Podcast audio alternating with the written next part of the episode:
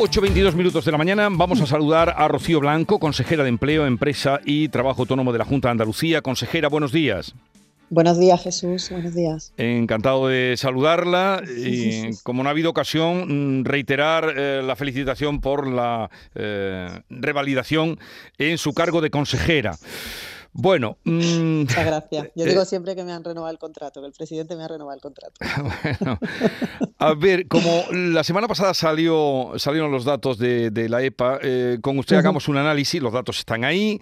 Eh, se daba cuenta de que ha habido desempleados, 56.800 desempleados menos en Andalucía, 58.000, 56.800 menos desempleados, que se han creado 11.400 empleos, eso es bueno, pero claro, la tasa del paro en, en Andalucía, según la EPA, está en el 19% y eso significa que es la tasa más alta eh, que tenemos en, España, solo por delante de Ceuta y Melilla. ¿Cómo valora usted que habiendo sido un año mm, no malo, eh, sigamos ahí a la cola en el tema de paro? Bueno, vamos a ver, eh, efectivamente eh, son datos que, bueno, que están ahí y que, que, tenemos que mirar con mucha atención. Tenemos que ver de dónde veníamos. Veníamos de una tasa de desempleo en Andalucía que llegó a estar en el 37,5%, o sea que, que, que el 19 nos parece muchísimo, que lo es, porque además es la tasa, como, como bien has dicho, de, una comunidad autónoma en España más alta, pero, pero veníamos de un 37,5. Desde luego, la convergencia de Andalucía se está produciendo con España. En los últimos cuatro años, desde el 2019, el diferencial se ha reducido en un punto. O sea, teníamos una diferencia con la, con la tasa de desempleo de España del 7,2%, ahora mismo la tenemos del 6,2%. O sea, casi un punto menos de lo que se registraba también en el último trimestre del 2019 antes de, la pandemia. Eh, ello se debe a la, estructura del sector, de los sectores productivos que, tenemos en Andalucía, que, bueno, que están basados sobre todo en agricultura y en, y turismo y bueno, y que suponen que, bueno, que en épocas en las que, en las que se, cuando se ha conseguido disminuir la brecha del paro en Andalucía es cuando la economía va bien. Y en un momento de crisis, pues Andalucía destruye empleo a un ritmo, a un ritmo mayor que el conjunto de, España, pero entiendo que las medidas que estamos, que estamos poniendo en marcha, la reforma fiscal, la reducción de trabas administrativa, eh, eh, están funcionando. Lo que pasa es que no ha transcurrido el tiempo suficiente para que tengan un reflejo medible en el, en el entorno laboral. Con todo, por ejemplo, en, los últimos tres meses Andalucía el paro ha bajado en 3.400 personas, que contrasta con la subida que ha habido de 43.800 en España, ¿no? Y el número absoluto de desempleados, con ser muy elevado, son 764.900 es el segundo menor desde del de 2008.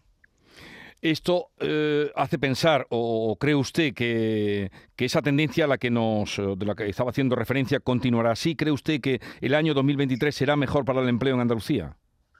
Sin lugar a dudas, eh, creo que, que, bueno que los efectos de la de la pandemia mm, ya están depurados en, creo que están depurados en el 2022, con lo que en el 2023 lo que nos toca es seguir creciendo y converger. O sea, con todo hemos tenido unos datos muy buenos, récord en exportaciones, superando la media de España casi en cinco puntos. Tenemos más de 40.000 millones de euros en exportaciones. Tenemos eh, el hub de Europa de hidrógeno verde en Andalucía.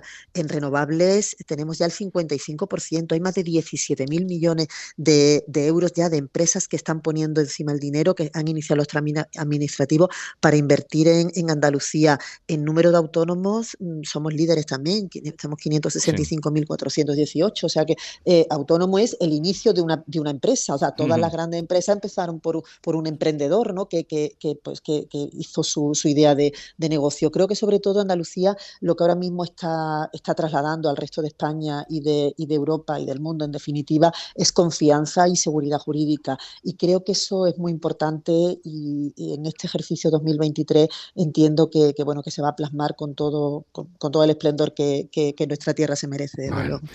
Pues a ver si así es y salimos de, esa cola cuando se dan los datos, con todo lo que hemos comentado y usted también ha refrendado de la situación en el empleo en nuestra comunidad. Bueno, otra cosa, pero hay mm, algo que usted oye, usted que está atenta, como no, eh, a lo que la calle cuenta y dice, ¿cómo se explica esa situación con eh, falta de camareros, usted solo oye por todos lados, falta de gruistas, eh, falta de camioneros?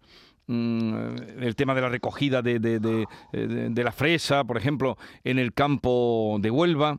¿Cómo se contrasta? ¿Cómo se explica eso? Un día, una vez se lo pregunté yo y usted me contestó, eso me pregunto yo.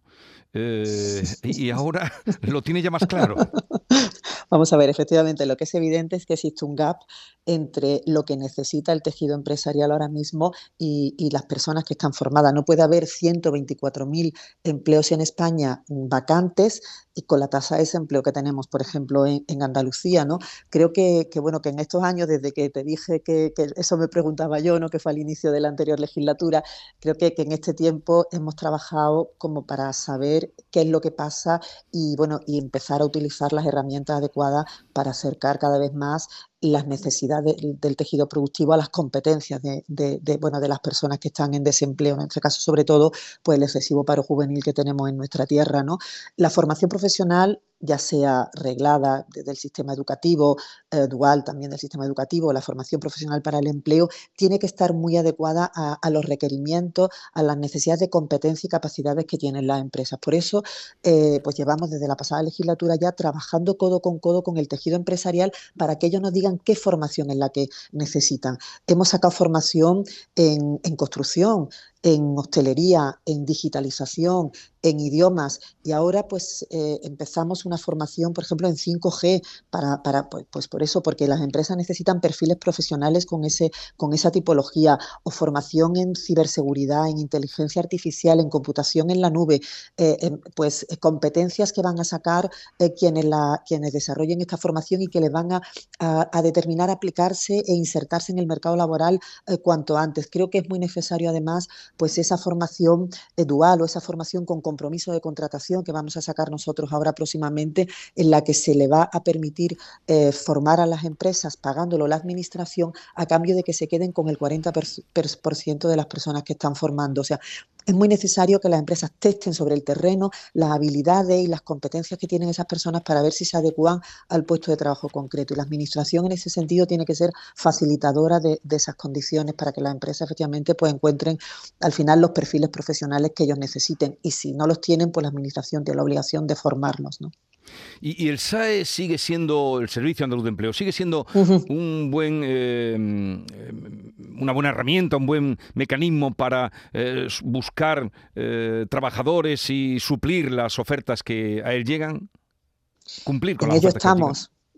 Bueno, en ello estamos, tenemos en marcha una modificación del Servicio Andaluz de Empleo porque, porque entendíamos que, bueno, que no obedecía a las necesidades que necesitan las empresas o no obedecía en la medida en la que las empresas lo, necesitaban. Hay grandísimos profesionales y, bueno, nuestra, nuestra obligación es potenciar pues las, las cualidades que tiene el SAE como, como, bueno, como una herramienta potentísima ¿no? para casar la oferta con la demanda de, trabajo. Tenemos ahora mismo en marcha un modelo de gestión integral que del SAE, que queremos convertir al SAE en una administración data lead, ¿no? donde la información sea lo fundamental para estar al servicio de los demandantes de empleo y de las empresas. Eh, tenemos un perfilado estadístico que lo estamos poniendo en marcha con inteligencia artificial, que lo, que, lo que pretendemos es pues, predecir el comportamiento del mercado laboral a corto, a medio plazo, con una granulidad eh, desde poblaciones enormes al más pequeño municipio de, Andalucía, eh, para además determinar eh, qué, formación necesitan las personas para, adentrarse en el mercado laboral, ¿no? Y sobre todo, según sus perfiles profesionales y la trayectoria o, bueno, o, el ámbito geográfico al que, al que se trasladen. ¿no? Lo que queremos es útiles a las empresas y a los demandantes de empleo, que una empresa eh, vaya al SAE para encontrar los perfiles profesionales que necesitan para, para su empresa. Y en ello, desde luego, estamos y es bueno, el gran proyecto de esta legislatura para nuestra consejería y también saber por qué se rechazan ciertos trabajos, ¿no, consejera?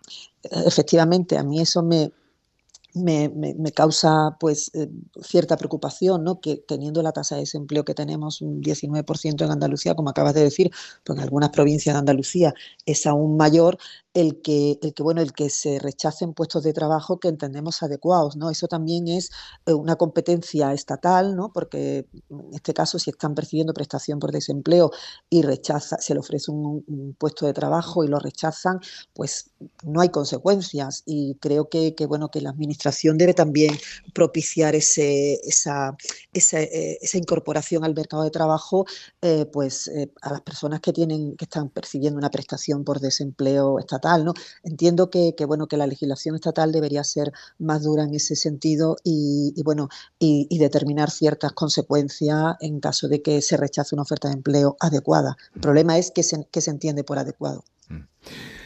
Bueno, desde el 1 de enero de este año eh, entró en vigor en Andalucía la cuota cero para nuevos autónomos. ¿Se va a mantener hasta cuándo? ¿Está dando resultados? ¿Se está llevando eh, más autónomos a, a tomar decisiones y a tomar las riendas de su vida?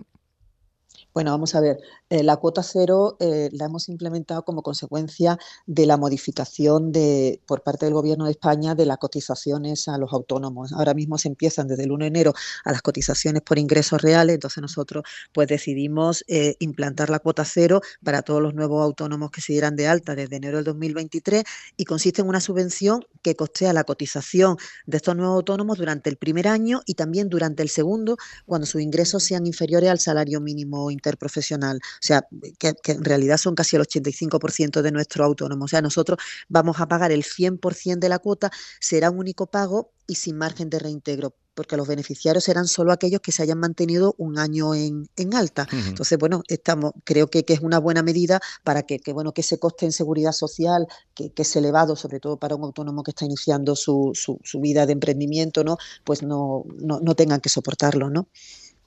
Y las ayudas al empleo estable eh, para este año, ¿cómo están funcionando? Bueno, pues eh, las finalizamos. tuvimos el, el, pasado ejercicio una línea de incentivo a la contratación de empleo estable por importe de 170 millones de, euros. El plazo de, terminó el 2 de diciembre y el 15 de enero teníamos todo pagado ha sido gracias a la automatización y bueno, conseguimos inyectar en, el tejido productivo 169 millones de euros en 37 días de media entre la presentación de la solicitud y la resolución de la ayuda. Hablamos de incentivos que han llegado a 21.497 solicitantes, creo, creo recordar, entre empresas y autónomos, con un importe medio por, por empresa o autónomo de unos 7.800 euros, ¿no? que han ayudado a incorporar a 51.057 trabajadores a su negocio tanto con contratos fijos discontinuos como con indefinidos durante al menos un, año.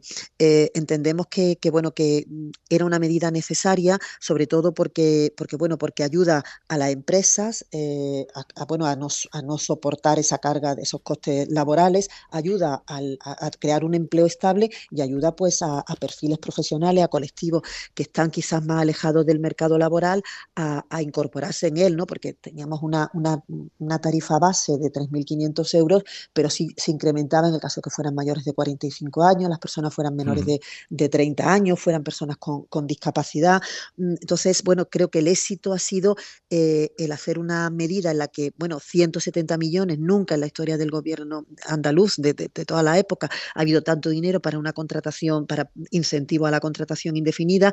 Además, el éxito ha sido que, que bueno, que la solicitud consistía en rellenar en apenas tres minutos un formulario online.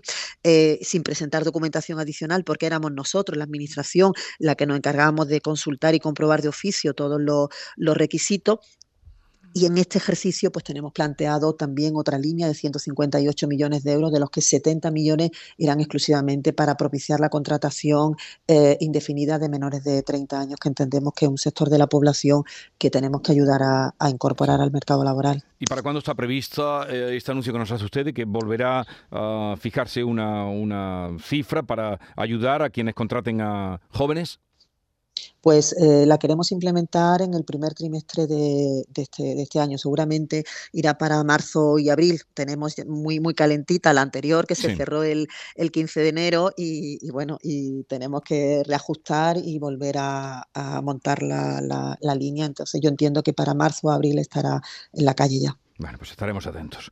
Sí, sí, sí. Eh, Rocío Blanco, consejera de Empleo, Empresa y Trabajo Autónomo, gracias por estar con nosotros.